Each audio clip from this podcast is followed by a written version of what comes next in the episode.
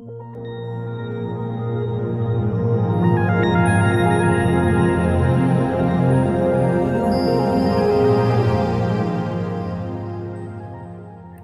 mais uma vez, sejam todos bem-vindos. É, agora, nós estamos estudando o livro No Mundo Maior, do André Luiz.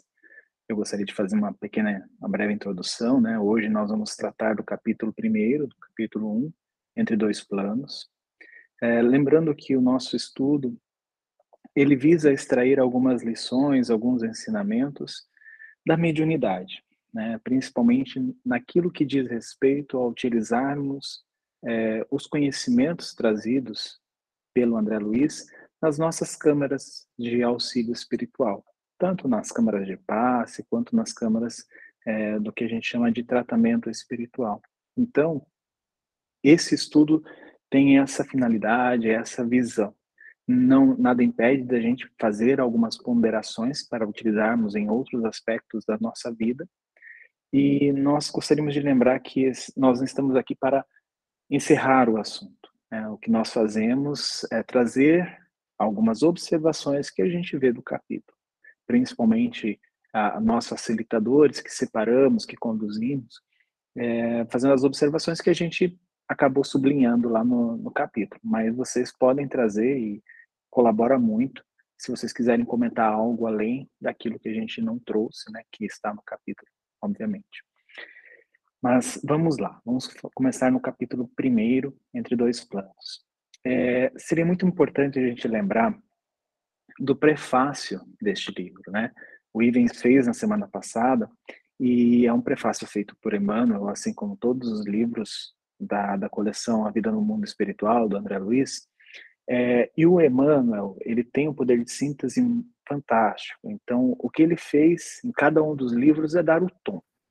Né? É dar o tom de como vai andar aquele livro, né? Cada capítulo, o que, o que a gente vai poder encontrar, né? O que nós vamos conseguir extrair. E algumas coisas que eu me recordo lá do prefácio é a questão de que muitas vezes nós nos achamos, né? É, ou nos, nos achamos no direito de reivindicar favores de Deus que nós achamos que temos né, pleno direito de fazer isso, sem esforço. E muitas vezes nós caímos em armadilhas da mente. Neste primeiro capítulo, a gente vai ver mais ou menos como vai ser, uh, o, qual vai ser o assunto, né? qual vai ser a área de abordagem deste livro é, ele é mais voltado às análises da mente das pessoas, do comportamento, das emoções, dos sentimentos. Não que os outros não trouxessem isso também, mas aqui a gente vai ver pelo próprio instrutor que vai estar conduzindo o André Luiz. Mas o capítulo começa com o André Luiz é, e o instrutor Calderaro, é, que ele já tinha desenvolvido uma certa afinidade, caminhando, né, indo para uma zona de encontro, né, um local onde eles iriam ouvir um instrutor chamado Eusébio. É, o André Luiz relata é, que ele já tinha desenvolvido essa afinidade com Calderaro, mesmo com pouco tempo, porque o Calderaro era uma pessoa muito fácil, muito tranquila de lidar. E uma coisa que eu achei interessante é que o André Luiz aproveitou alguns dias, né, se eu não me engano, acho que foi uma semana ou alguns dias, é, de folga das, das atividades dele na colônia. Então, assim, a, aquele momento de férias, vamos dizer assim, é, estava sendo aproveitado por André Luiz para né, é, aprender um pouco mais em outro ramo de, de atividade. Né? Não era um ramo com, comum. Como a gente acabou de ver no Obreiro da Vida Eterna, né, que ele é, acabou seguindo Jerônimo sobre é, para aprender um pouco mais nas questões do desencarne, né, um desencarne bem específico, daquela casa transitória de Fabiano, né, aqui a gente vai acompanhar o Calderaro, né, principalmente.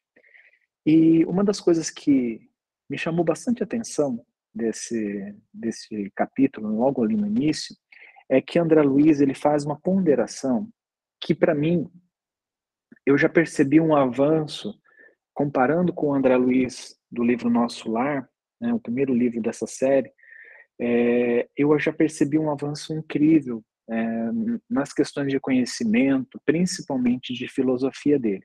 O que vai culminar dentro de alguns livros que a gente vai chegar num livro chamado Evolução em Dois Mundos. Né? Então, aqui já começa a, a tecer alguma das coisas que André Luiz vai começar a ponderar depois é, para falar para a gente neste livro, que é naquela parte onde ele fala assim, ó, quando ele estava contemplando os astros, a lua, né, toda toda a magnitude do céu, ele fala que ele evocou, né, ele trouxe para ele, assim, de dentro dele uma uma reflexão, é, a juventude da humanidade encarnada, perguntando a mim mesmo se aquelas bandas alvas do firmamento, que ele estava olhando as estrelas, os astros, né, não seriam faixas celestiais a protegerem o repouso do educandário terrestre. Eu achei isso bastante interessante, né? Algumas concepções. É como se aqueles astros estivessem emanando para a Terra é, algo de carinho, de proteção. Né? A gente sabe que existem comunidades espirituais mais elevadas, inclusive no nosso próprio sistema solar, né? E essas comunidades, elas velam pela Terra. Isso fica nítido quando a gente estuda, né, ou a gente lê a revista Espírita, onde Kardec acaba evocando alguns espíritos é, de outros orbes aqui do próprio do próprio sistema solar. E eles falam justamente isso sobre é, as questões que eles têm ainda em a ver com a Terra, de proteger, de cuidar, né, da humanidade como um todo. Não é uma questão de um indivíduo só. E outro ponto é o repouso do educandário terrestre. O Emmanuel ele fala muito disso, né, da, da Terra como um, uma escola. O André Luiz, óbvio que, que recebendo é, orientações na, na colônia Nosso Lar, também tem essa concepção, começou a desenvolver essa concepção, é, sabendo que aqui a Terra, né, a, a, o orbe onde a gente habita, né, o mundo de carne, o mundo material, é um educandário por mais que nós tenhamos nossas famílias, mas como diz já no próprio livro é, Jesus no Lar, a terra é um educandário, e principalmente o seio familiar. Né? Então, essa percepção de André Luiz que ele começou a aumentar, né?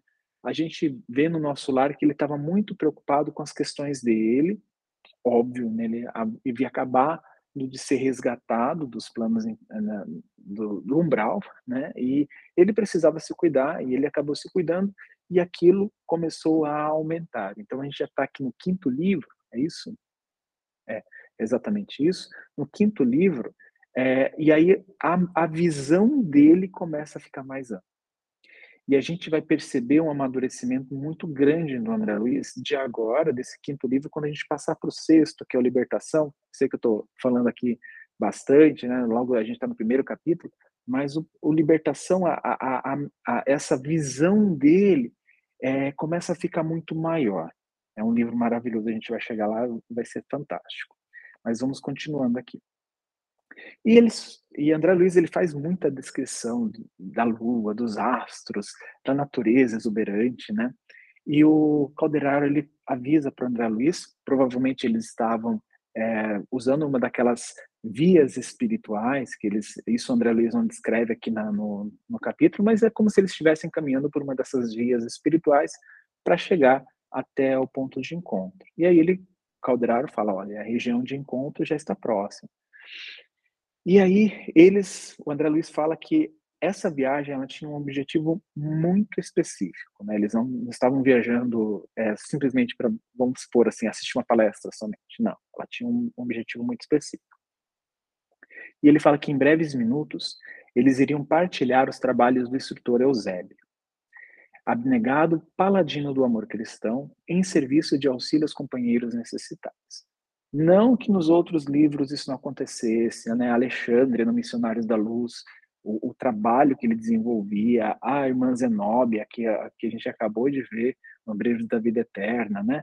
Tudo isso eram trabalhos de muito, muita dedicação. Mas a gente vai perceber que cada um desses livros eles têm um enfoque diferente. Este enfoque aqui é principalmente nesse trabalho que o Eusébio realiza. E aí, o que o, o Calderaro explica para o André Luiz é o seguinte: é, ele, o Eusébio, ele coordena uma prestigiosa organização de assistência na zona intermediária, atendendo a estudantes relativamente espiritualizados, pois ainda jungidos ao círculo carnal, e a discípulos recém-libertos do campo físico. Uma das coisas que me chamou a atenção nessa parte quando ele fala que é uma zona intermediária. É, algumas vezes, alguns instrutores, alguns dirigentes é, na doutrina espírita nos fazem cair no erro de achar que, por exemplo, a, a zona da matéria é uma zona umbralesca, que a gente está mergulhado no umbral, que aqui é, é uma zona de, de muito sofrimento. Nós temos muito sofrimento na matéria, sim. Mas aqui o André Luiz e o, e o Calderaro, eles classificam a Terra, a crosta, como uma zona intermediária. Ela não é uma zona é, como a gente observa, né, é, em alguma, algumas literaturas, uma zona de incrível sofrimento, de umbral, né, aquelas zonas dos vales umbralinos. Não é dessa forma. Aqui o André Luiz deixa, pra, pelo menos para mim, na minha visão, que é a zona intermediária. Né? Então ele tem toda a espiritualidade é, mais elevada acima da gente, principalmente a nos proteger, a nos guiar, e nós temos os caminhos do ambismo, né, que está, vamos dizer, inferior a nós. Né? Talvez o, termo melhor que se encaixe aqui seria uma vibração, né, uma sintonia mais densa. Por mais que a gente pudesse habitar nos mesmos níveis, né, é, vamos supor assim, físico, mas a vibração é muito diferente. Né? Então, eu só pontuei isso porque eu achei interessante, principalmente que esse bosque onde eles vão se encontrar é, fica na zona da Terra. Né? O André Luiz fala muito isso. Daqui a pouco a gente vai, eu vou ponderar. É, e aí, o Calderaro faz uma, algumas observações sobre Eusébio, sobre o trabalho do Eusébio, sobre é, a personalidade dele. E uma delas me chamou a atenção, que é essa aqui, ó, que o Eusébio especializara-se na ciência do socorro espiritual, naquele que entre os estudiosos do mundo poderíamos chamar de psiquiatria iluminada, setor de realizações que há muito tempo me seduzia. Isso aqui o André Luiz é, fazendo essa anotação, né? E ele estava bem interessado nisso. Porque, gente, é, vocês lembram dos trabalhos de assistência do Missionários da Luz, né? Diferentes casos, muitos deles envolvendo é, males do corpo físico, é, principalmente algum, alguns médiums com problemas também, né? Que eles estavam tentando ajudar através do passe é, muitos espíritos que iam na casa espírita, né, desencarnados, que iriam receber ajuda, muitos encarnados que estavam lá para solicitar ajuda. Então, nós tínhamos muito disso.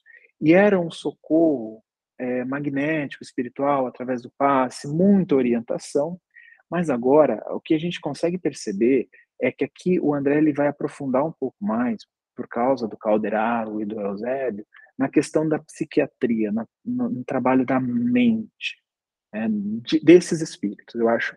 Eu não li este livro, tá, gente? Então, o que eu estou falando aqui foi baseado no prefácio e o que eu vi aqui no primeiro e no segundo capítulo. Eu não preparei o segundo, mas eu já dei uma lidinha nele, tá? É, o que que acontece? Quando no prefácio o Emmanuel fala sobre isso, sobre essas dores que assolam a, a humanidade, né, encarnada ou desencarnada, principalmente emanando das suas próprias emoções, eu acredito que o, que o, que o Emmanuel estava dando esse, esse direcionamento. Ó, prestem atenção nessa psiquiatria iluminada, nessa, nessas questões da psique. Né? Muitas vezes, é, quando chega lá no atendimento fraterno, alguns casos bem complicados, e a gente percebe que é muito essa, esse, esse tipo de tratamento, essa, essa, o, o compreender essa psiquiatria, utilizar essa psiquiatria iluminada. Eu não estou falando aqui é, de uma psiquiatria profissional, né, como os profissionais que, que trabalham com isso, né, da saúde mental, utilizam suas técnicas que eles aprendem são gabaritados na faculdade. Não é isso. Aqui eu estou falando da psiquiatria iluminada, eu acredito que o André também estava falando sobre isso, sobre essa essa, essa união né, da, da, dessa psiquiatria que desenvolve um pouquinho da mente humana, mas principalmente a questão espiritual, né, do, da compreensão espiritual, né, de tudo aquilo que ela ela traz no seu esboço, né, no, que ela traz na sua, no seu corpo, né, que ela traz na, na, naquela sua estrutura. E o que ele começa a falar sobre, o Calderaro começa a explicar sobre os casos que normalmente são atendidos pelo, pelo irmão Eusébio, né, por, por esse instrutor. É, esses casos vieram atinentes, que ele explicou para o André Luiz, não apresentavam continuidade substancial. Então, eram aqueles casos que chegavam e, e, e o Eusébio não conseguia dar uma continuidade. Muitas vezes, na nossa casa espírita, é, eu falo na questão da, da Casa Espírita Sena, que é o que eu, que eu conheço assim de, de trabalho mais, é, mais específico, né, nos auxílios espirituais. Muitas vezes a gente consegue sim fazer um, um, um histórico né, da, do, do, do, caso daquele assistido. A gente talvez a, a equipe está acompanhando aquele caso por muitos meses, muitas semanas, então consegue ter esse, esse, esse acompanhamento. Muitas vezes é, passam alguns anos e aí a gente ainda continua acompanhando. Tem alguns casos que, que chega a esse ponto, sim. A gente sabe que as questões da alma elas são bem intrincadas e realmente demandam tempo. Mas aqui o Calderaro estava explicando para André Luiz que muitas vezes os casos chegam como chegam na casa espírita de urgência. Simplesmente tem que ir lá e atender. Simplesmente tem que ir lá e fazer aquilo que eles são eles sabem fazer, eles são dispostos a fazer, né? que é atender. E aí ele executava os deveres que lhe competiam, onde, como e quando determinassem os desígnios superiores. Né? Quantas vezes na, nas nossas é, correntes de auxílio, né, chega aquele caso emergencial, aquela coisa assim, tem que atender agora, a gente precisa ajudar esse, esse irmão agora. Né? E a gente acaba é, pela misericórdia divina, a gente realmente consegue ajudar, né? a gente consegue aliviar pelo menos um, um pouquinho né, a, a, dor daquele irmão. Eu lembro de um caso, eu estava até comentando com, com o pessoal do, do mediúnico, né? a gente tem o mediúnico do primeiro ano, é, te, chegou uma moça, na terça-feira nós não temos trabalho de desobsessão na casa. Né? Nosso trabalho na terça-feira, né, as atividades são mais voltadas à saúde, é, a depressão, alguns casos de alguns envolvimentos mais leves, mas nada de, de obsessão, de conversar com o obsessor, de evangelizar, doutrinar. E chegou uma moça desse jeito na, na, na casa espírita na terça-feira, lá na recepção. Ainda bem que estávamos eu e mais uma outra médium, e a gente acabou percebendo o que estava acontecendo. Aí a gente encaminhou ela para atendimento fraterno, a moça a, a, que, que fez o atendimento fraterno também era médium, também percebeu o que estava acontecendo, e a gente precisou fazer uma, uma corrente especial para atender aquele caso naquela noite. A moça, já, essa senhora que chegou desse jeito na casa, ela já tinha passado por alguns problemas bem severos no final de semana, né, usando medicamentos para tentar é, o suicídio, então as coisas estavam bem ruins. E a gente conseguiu, graças à espiritualidade, dar um alívio um, um socorro àquela, àquela pessoa, pelo menos naquele momento, que eu acho que é o que o Calderaro estava falando aqui para o André Luiz, que era o trabalho do Eusébio, né? que a, a, onde estava pintando um problema, onde tinha alguma coisa, Eusébio ele atendia dessa maneira, né? de acordo com os desígnios superiores, né? precisava atender, né? mesmo que não seja aquele caso, né, é, como essa moça, ela foi atendida, é, conseguiu depois de uma ou duas semanas conseguiu se melhorar, se reerguer e seguiu a vida. Né? Ela era católica, continua católica e a gente orientou para que ela continuasse é, naquilo que ela acreditava realmente. Né? Se ela precisar, a casa espírita sempre vai estar de portas abertas, que é o que eu acho que o Eusébio mantém aqui. E ele, o Calderaro, explica que o escopo fundamental da tarefa, ela ela estava circunscrita no socorro imediato aos infelizes, evitando, quando possível, a loucura, o suicídio e os extremos desastres morais. Então, aqui, eu acho, eu, talvez a minha comparação seja meio, meio infantil, mas será que assim o Caldera, o Eusébio talvez é, atuasse como aquele SAMU, aquela, aquele, aquela ambulância que vai correndo igual um, um louco, um desesperado para atender um chamado de emergência na, naquelas pessoas. Eu acho que seria mais nesse, nesse sentido, né? Porque muitas vezes a pessoa ela se arrasta um pouquinho, mas ela, ela tem aquele momento de, de tomar uma atitude, e muitas vezes a atitude ela não é, é, vamos dizer, saudável para o corpo físico, moral e espiritual. Pode falar, Cássia. Ô Ju, eu posso até ter entendido errado, mas assim, é, eu entendi que o Eusébio ele tem uma tarefa definida junto a isso que você falou, né? Essa área da psiquiatria, né? Da, da, dos problemas da mente humana sob a luz, né? Do, das reais necessidades do, de cada um. E, mas que também ele faz semanalmente esses intercâmbios, né? Ele faz esses atendimentos, eu digamos assim, é, porque a, a linguagem do livro e eu estou no livro mesmo de uma é, edição bem antiga aqui, então eu nem baixei no Kindle para poder estar tá vendo lá o significado de algumas palavras, e, e assim, é, eu entendi que ele semanalmente faz essas, essas incursões aí, esses é, auxílios a, a, a, alguns né, que precisam dele. Quer dizer, além de todo o trabalho que ele tem, ele ainda faz é, esse outro também. É, é, isso? Você entendeu também? Porque eu também ainda não li esse livro, não tinha lido ele. É, Cássia, eu entendi que, assim, o escopo principal que ele estava falando aqui, ele deu muita atenção a essa, na minha visão, né, é, a esses atendimentos emergenciais.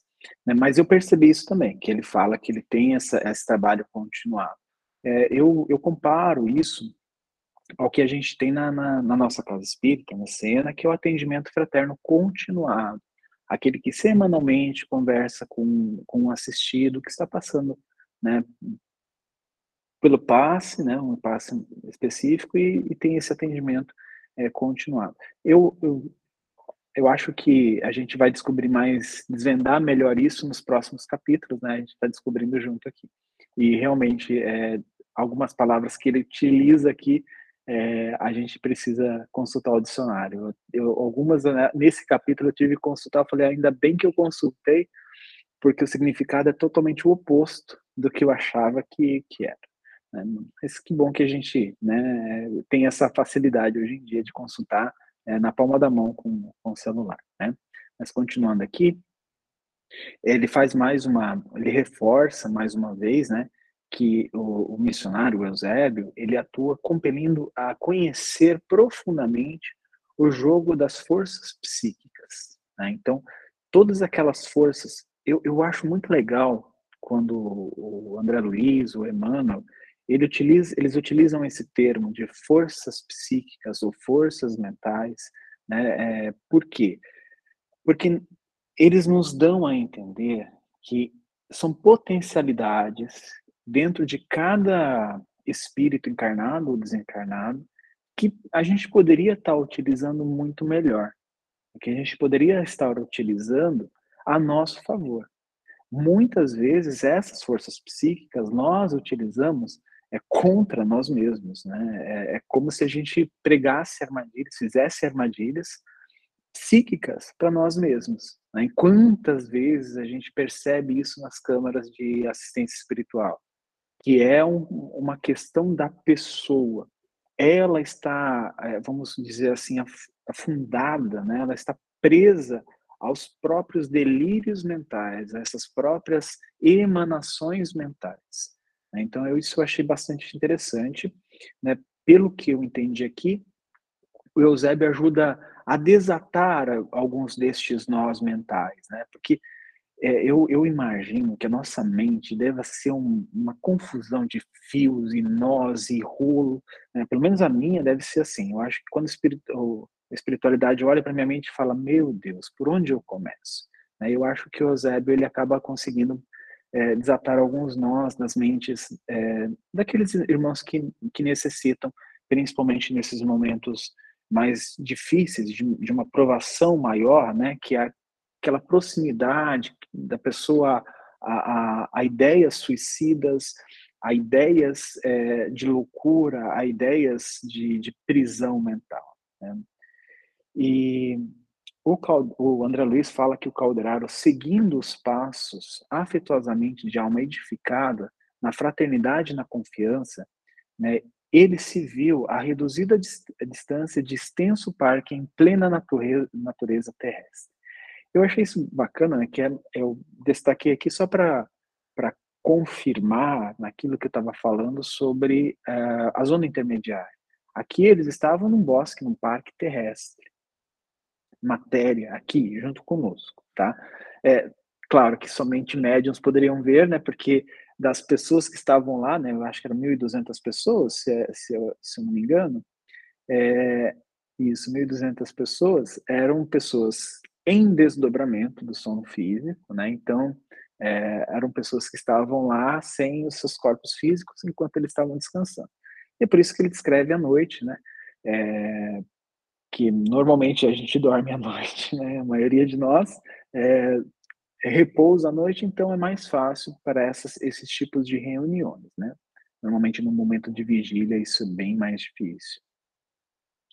E aí, é, vamos ver onde aqui, isso mesmo, é onde ele fala lá, né, o, o Calderaro fala que eles têm lá é, o cálculo aproximado de 1.200 pessoas, deste número, 80% constitui de aprendizes de templos espiritualistas em seus ramos diversos, ainda inatos aos grandes voos do conhecimento, conquanto nutram fervorosas aspirações de colaboração no plano divino.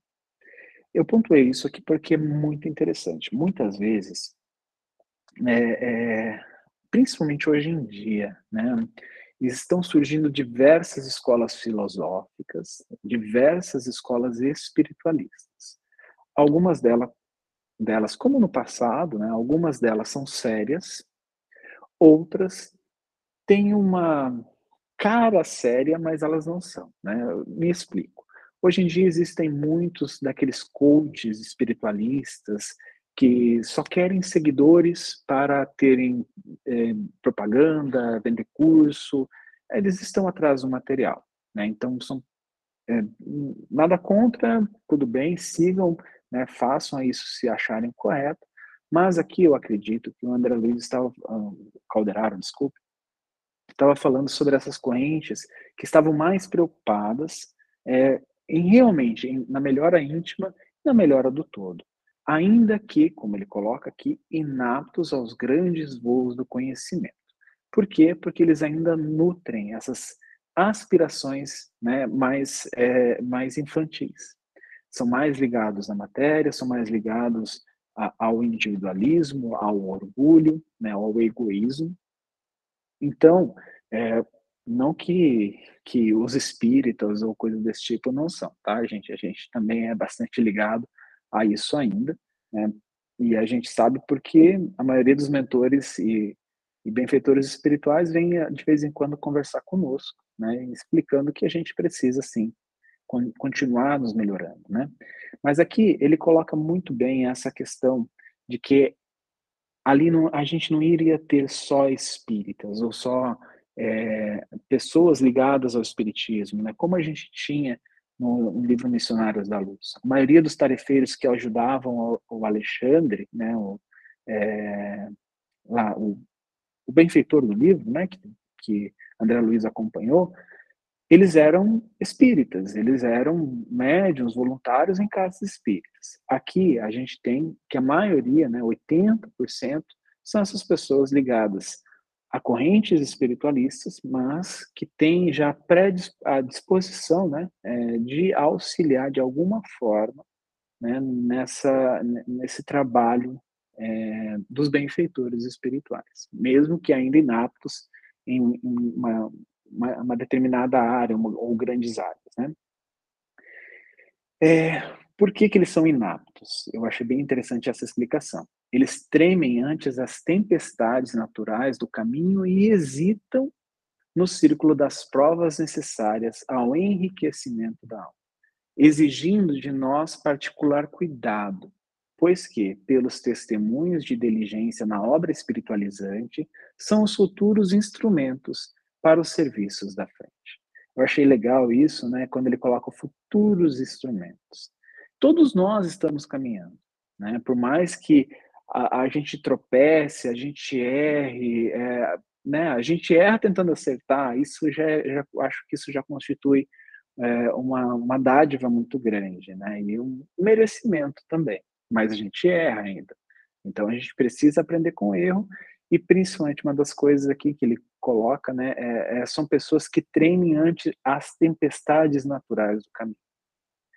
Né? É uma das coisas que é, eu acho que as pessoas elas compreendem mal o espiritismo é, as pessoas falam assim, nossa, é, os espíritas só falam em aceitar a dor, só falam em aceitar o sofrimento, em aceitar isso. Parece que você nasceu para sofrer. Não é isso. Eu, eu vejo que os dirigentes, os espíritas, eles não nascem para sofrer, mas eles compreendem, né, ou nós compreendemos, que nós precisamos aceitar é, o sofrimento como uma escola, como uma lição extrair dele os melhores ensinamentos e progredir. Por quê? Gente, a vida não para, a vida não cessa. Né? A existência, nós, nós somos seres eternos.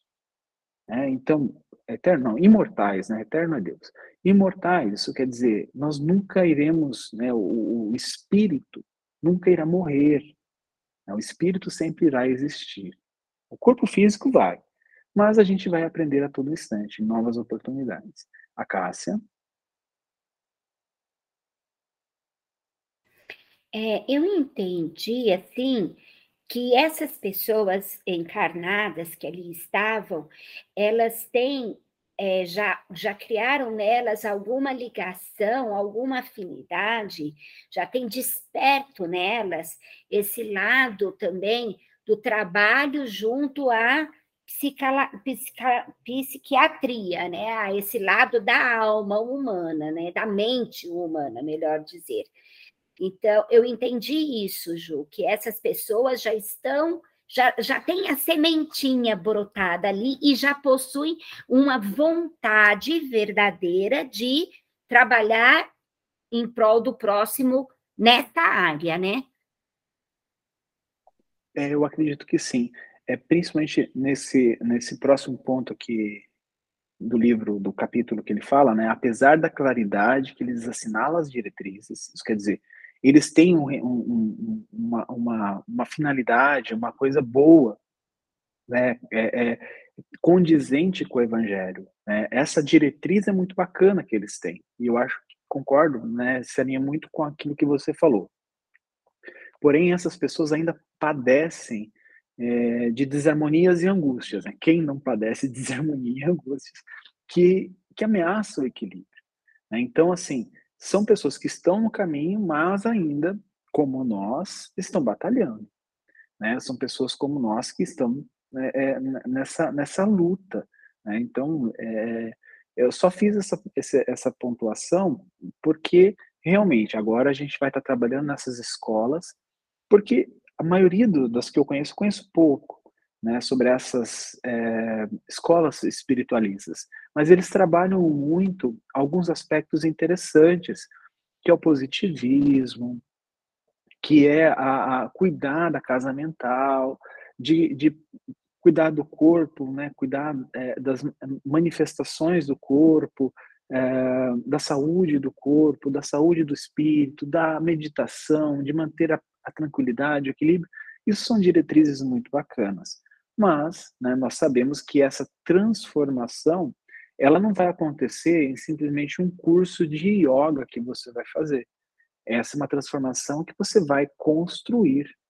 Né? Então, por isso que nós e essas pessoas, elas padecem dessas desarmonias e dessas angústias. Né? Por quê? Porque é realmente para conquistar uma harmonia plena e não ter mais problemas de angústias, Né? Isso é trabalhoso. Eu acredito que até mesmo espíritos é, que trabalham e atuam em, em, em, colônias espirituais, alguns deles ainda podem padecer nessa, dessas, dessas mesmas desarmonias e angústias. Claro, talvez em situações bem mais complexas que normalmente uma pessoa comum, né, é, encarnada aqui, iria padecer. Mas, mesmo assim, eles estão, suje estão sujeitos a isso. Né? É, no próprio livro lá do Renúncia, né, Alcione já estava em outra esfera bem mais elevada. E o benfeitor falou para ela, Alcione, você tem certeza que você quer ir para a Terra? Muitos vão para lá e não voltam. Por quê? Porque se você está na matéria, você está sujeito a errar. Enquanto nós não somos espíritos puros, nós estamos sujeitos a errar. Um benfeitor pode errar? Pode, claro que pode. Né? Se ele não for um espírito puro, né, a nível, né, um nível crístico, um nível de espírito puro, ele pode errar. Mas ele vai errar. É, a probabilidade dele errar é muito menor do que a nossa, né? Eu falo da minha, é muito menor. Por quê? Porque ele já tem muito mais compreensão e conhecimento disso também. Né? E aí ele explica é, essa questão do, do, dos, dos irmãos que estavam lá reunidos, né? Na, eles estavam em desdobramento do sono físico, onde ali no, no último parágrafo do que, eh, do que a gente estava lendo, ele fala assim: ó, a libertação pelo sono é recurso imediato de nossas manifestações de amparo fraterno. Então, é uma das coisas que a gente sempre fala na casa espírita, né? Gente, prepare-se para dormir, né? porque nós podemos ser chamados a estudar, a, a, conversar com um parente que precisa, um amigo que precisa. Muitas vezes é, a gente está distante de um amigo querido e às vezes a gente não sabe o que passa no coração dele. E muitas vezes é, nós temos essa facilidade de chegar no coração dele e a espiritualidade, os amigos espirituais deles e nossos, vamos levar a conversar com esse amigo durante o desdobramento do sono. Por isso que a gente, nas nossas câmaras de auxílio espiritual, eu, eu, eu vejo meu dirigente falando sempre isso. É, a tarefa se encerra por agora, mas se nos for permitido, né, vamos nos preparar para dormir, porque durante o desdobramento do sono físico nós poder, podemos ser úteis. Né, e é essa a nossa intenção, é sermos úteis para a espiritualidade. Né, não perdemos tempo aqui na Terra. A princípio, recebem-nos a influência inconsciente. Então, as orientações que eles passam ali é, é inconsciente, eles não vão lembrar, eles não vão perceber isso. Em seguida, porém, fortalecem a mente devagarinho, gravando-nos o concurso na memória, apresentando ideias, alvitres, sugestões, pareceres e inspirações beneficentes e salvadoras por intermédio de recomendações imprecisas. A gente, né, quantas vezes a gente não recebe essas orientações durante o sono físico, nós não lembramos.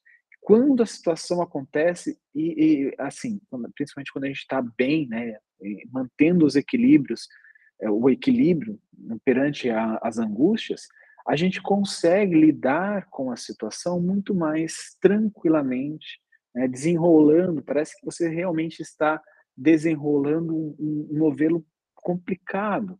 E é isso que acontece. O, o Calderaro estava explicando aqui para André Luiz que durante o sono físico é muito importante. A gente recebe orientação, o benfeitor chega lá do nosso lado, conversa, conversa, conversa, né, e nos orienta muitas vezes a gente não vai lembrar de nada. É, eu, eu, lembro de algumas vezes nas câmaras, câmaras é, de, de auxílio espiritual, a gente atendendo alguns assistidos e a, a, o benfeitor dele, né, o amigo espiritual dele, ele esclarece: olha, eu, eu tenho tentado todas as noites conversar com ele, mas está difícil, ele não me ouve. Talvez vocês conversando, talvez eles consiga, ele consiga gravar algo na mente. E aí a gente vai, conversa, conversa, conversa semana 1, um, semana 2, semana 3, semana 4. E às vezes, várias semanas até que começa a surgir uma luzinha lá, porque é difícil. Nós somos realmente espíritos bem, bem bem selvagens ainda nessa, nesse quesito, né? É, e aí o André Luiz, ele, ele faz uma pergunta, né, e eu achei bem interessante essa pergunta dele, né, ele pergunta assim, oh, desculpa, é, pergunta assim, que teria eu realizado no mundo físico se recebesse em outro tempo aquela bendita oportunidade de iluminação? É, então, é, é, eu achei interessante por causa do histórico, né, dos, desses cinco livros, olha o quanto de informação que André Luiz recebeu. E o histórico mesmo, antes dele, dele ingressar em nosso lar, né, sete anos, passar no umbral, complicadíssimo, uma história bem triste, né? É, e ele falando, talvez se eu recebesse isso, né, como teria sido diferente? Mas, né, a gente também não sabe se ele não recebeu. Né? Clarencio ficou lá com ele sete anos, toda hora mandando luz, mand... estendendo a mão, e o André não pegava na mão do Clarencio. Então, muitas vezes, essa, aí o que me levou, me levou a pensar sobre essa pergunta é, talvez ele tinha recebido essas orientações. Né? Talvez o, o pouco que ficou gravado, isso já evitou um problemão para ele no desencarne. Né? Ao invés de ele passar sete anos, se ele não tivesse ouvido ou não tivesse é, é, conscientizado nem um pouquinho das, dos esclarecimentos dos mentores, né? É, talvez ele tivesse passado muito mais tempo no, no a gente vê que existem muitos é, irmãos nossos que manifestam nas câmaras de auxílio que estão há quase, assim, alguns há séculos é, passando por dificuldade no plano espiritual, desencarnados, não, não, não conseguindo reencarne, não tendo essa oportunidade porque ainda estão muito presos é, nessa, nesses pensamentos que a, os aprisionam, né? É, vamos, vamos ver aqui. Eu marquei essa parte aqui. Eu acho que é o André que, que fala. Ele fala assim: ó, teriam a noção do sublime ensejo que lhes aprazia, aproveitariam a dádiva com suficiente compreensão dos valores eternos, marchariam desassombrados para a frente ou estacionariam ao contato dos primeiros óbices no esforço iluminativo. Aqui ele estava se referindo, é, eu acho que é isso, aquela, aquela multidão de pessoas né, ao redor da, de onde, estavam, onde eles estavam. Né? Então, André Luiz percebia que existiam cidades, né, é, é, vilarejos próximos, e ele, pensando nisso, para ele mesmo, né, nossa, será que eu tivesse recebido essa oportunidade de iluminação? E essas pessoas, eles têm noção dessa, desse sublime ensejo, daquilo que está acontecendo de maneira magnífica próxima a eles? Será que eles conseguem absorver ou será que eles vão ficar estagnados, presos ainda, sem esse esforço de iluminação? Então, é, eu vejo que, é, assim, André Luiz faz esses questionamentos porque o André Luiz ele é gente como a gente, né? Quando a Rita fala sempre de, de, de, Pedro, né? Que Pedro era gente como a gente, é, e agora e agora eu vejo que o André Luiz também é, é bastante assim. Um mentor espiritual, né, um benfeitor um, que acompanha André Luiz, normalmente a gente não percebe esse tipo de, de comentário dele. Né? O comentário deles, deles sempre é muito elucidativo, é, esclarecedor, principalmente compreensivo. Né? Nas maiores dificuldades, nos maiores problemas, é, eles, eles, são, eles são muito compreensíveis. Né? Gente, eu estou falando demais, né? Já são 19 e 17, então tem 15 minutinhos ainda, vamos lá. É, Calderaro, ele fala mais algumas coisas, né? Percebeu aquela inquietação do André Luiz, aquela, meu Deus, será que essas pessoas não vão perceber isso? E o Calderaro faz uma explicação muito interessante, né, para André Luiz. Nossa comunidade de trabalho se dedica essencialmente à manutenção do equilíbrio. Então, aqui a gente já percebe é, aquilo que aquela, aquela comunidade, aquela, aquele agrupamento de pessoas, eles estão têm esse objetivo. Não ignoras que a modificação do plano mental das criaturas ninguém jamais a impõe. Isso que a gente já sabe, né? É, é, a gente conversa com os outros falando sobre isso, aconselha os outros falando sobre isso, mas a gente ainda tenta é, impor a, a, a, essa evolução, né? essa modificação mental de algumas pessoas ao nosso, do nosso convívio. né? E isso é fruto de tempo, de esforço e de evolução. E o edifício da sociedade humana, no atual momento do mundo, vem sendo abalado nos próprios alicerces, compelindo imenso número de pessoas a imprevistas renovações. Então, né, é, é aquele momento, o momento de que alguma coisa precisa ser feito, né? Quando a, a água começa a subir, a gente tem que dar um jeito né, de salvar alguma coisa da nossa, da nossa mobília, da nossa casa. Né?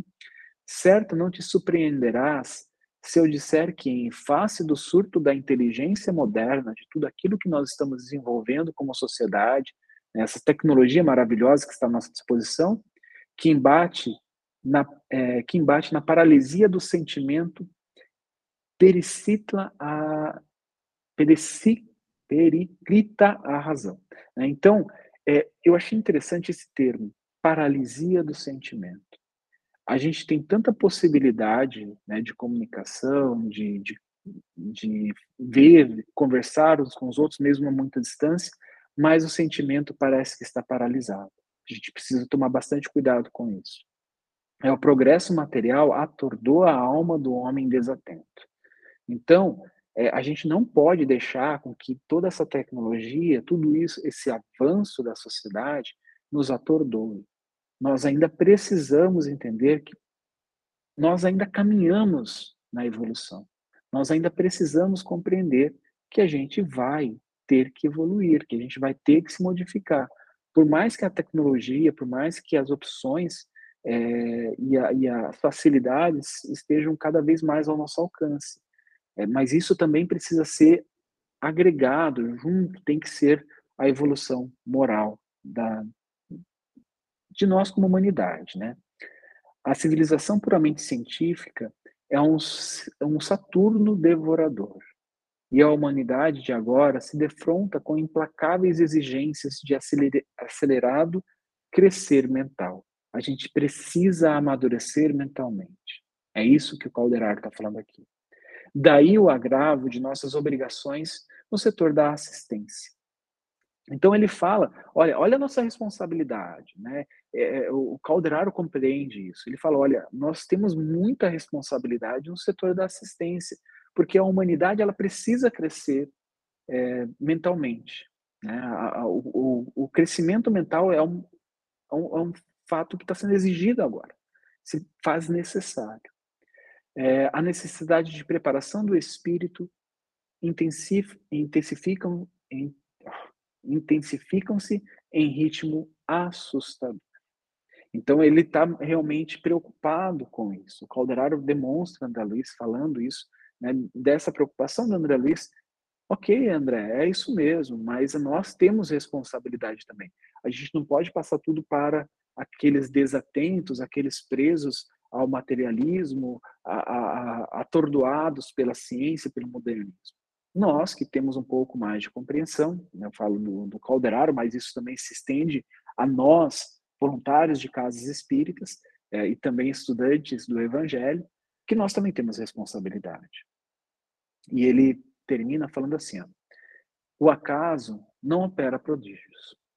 Qualquer realização há, há, que, há que planejar, atacar e pôr a termo, para que o homem físico se converta em homem espiritual. O milagre exige muita colaboração de nossa parte. Então, aqui a gente entende que a espiritualidade sim está atuante a todo momento, né? principalmente colaborando com aqueles que realmente se dedicam à evolução, se dedicam ao crescimento. As asas sublimes da alma eterna não se expandem nos acanhados escaninhos de uma cachoeira.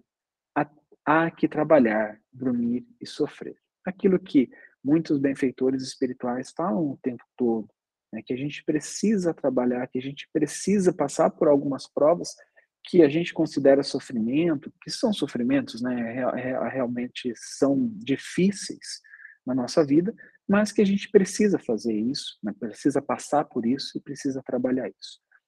É, depois, o Eusébio, ele acaba entrando, né, e o André Luiz descreve essa entrada, né, percebendo aquela, aquela presença iluminada chegando, com mais alguns assistentes. Ele faz uma prece muito bacana, né, quando ele se dirige ao alto. Né, eu não vou ler essa prece, mas eu achei bem bacana. Eu só vou pontuar uma última é, parte aqui. Ele fala assim, ó. É, encantamento fizera-se em minha alma. Ao contato dos eflúvios divinos, reparei que as minhas forças gradualmente serenavam em receptividade maravilhosa. É muitas vezes as pessoas, principalmente as pessoas que estão começando, né, no, eu falo no educação mediúnica, né, que a gente é, acaba dirigindo, é, os alunos eles não entendem por que a gente faz sempre uma preparação, sempre uma prece. A gente já falou sobre isso nos outros capítulos, nos livros anteriores, mas é importante a gente lembrar disso. Aquela prece, aquela preparação, ela tem a função de nos ligar às equipes espirituais, mas principalmente de serenar a nossa alma, de serenar o nosso ser. Muitas vezes a gente ainda está agitado, mesmo a gente chegando na casa espírita, é, tentando, né? Eu, no caso, vou ouvindo música, música mais relaxante, música mais mais calma, chegando para casa espírita para pelo menos chegar legal. Mas ainda nossa nossa mente trabalha muito, em ritmo muito acelerado. A gente está preso às coisas do dia a dia, a, a, aos problemas que a gente passa e muitas vezes aquilo atrapalha a tarefa. Né? Nesse instante que o Eusébio fez essa prece, preparou aquele ambiente, todos ali se emocionaram, receberam aquela quantidade de luz. É, eu vou comparar que é mais ou menos isso que a gente tenta fazer na nossa casa espírita, nas nossas reuniões é, de auxílio espiritual. A gente tenta preparar toda a equipe que está ali, né, de encarnados e desencarnados. É, por mais que a gente não consiga alcançar a vibração que Eusébio alcança, mas a nossa intenção né, e a nossa ligação com o alto é, tendem a fazer isso com o restante da corrente, né, deixar todo mundo em harmonia.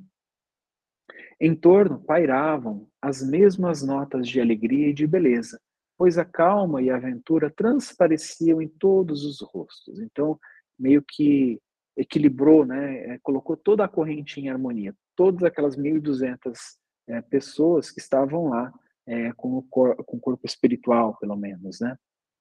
É, voltados, esses rostos voltados estáticos para o instrutor, em redor do qual se mostrava mais intensas ondas de luz celeste. Eu achei isso bem bacana e a gente terminou o capítulo 1.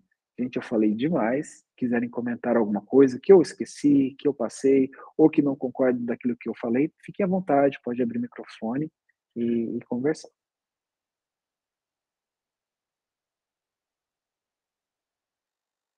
Nenhum comentário? Eu esperei.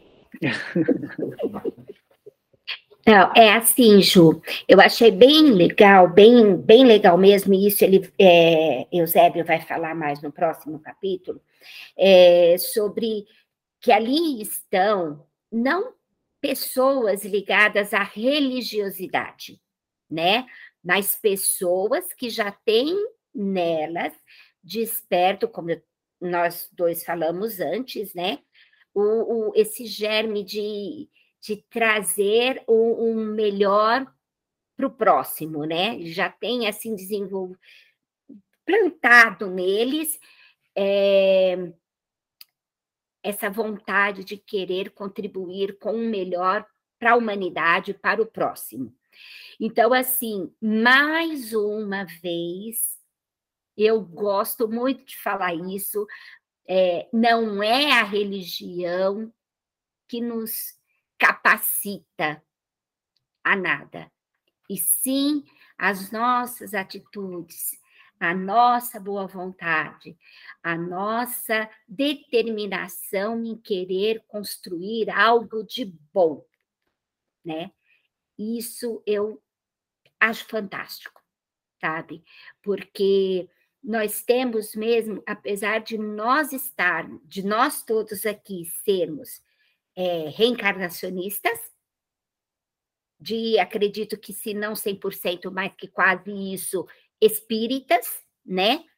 Uh, mesmo com tudo isso, nós temos que ter consciência de que ter uma religião não nos capacita e sim o que a gente faz com aquilo que a gente vai a, aprendendo e vai desenvolvendo no, ao longo da vida. Né?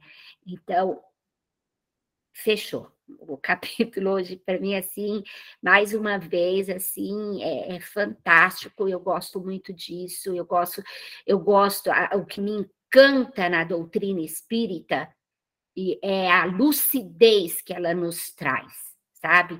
De dizer assim, você, de nós tomarmos a consciência de que somos os responsáveis por tudo que nós fazemos, por tudo que nos acontece. Né?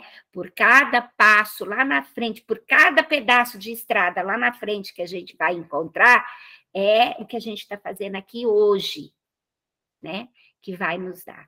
Então, você falou de Alcione, que saiu de um, de um, um planeta mais elevado que o nosso, por, por amor, né? Não o amor de um homem, de uma mulher, mas por um amor de alma, né?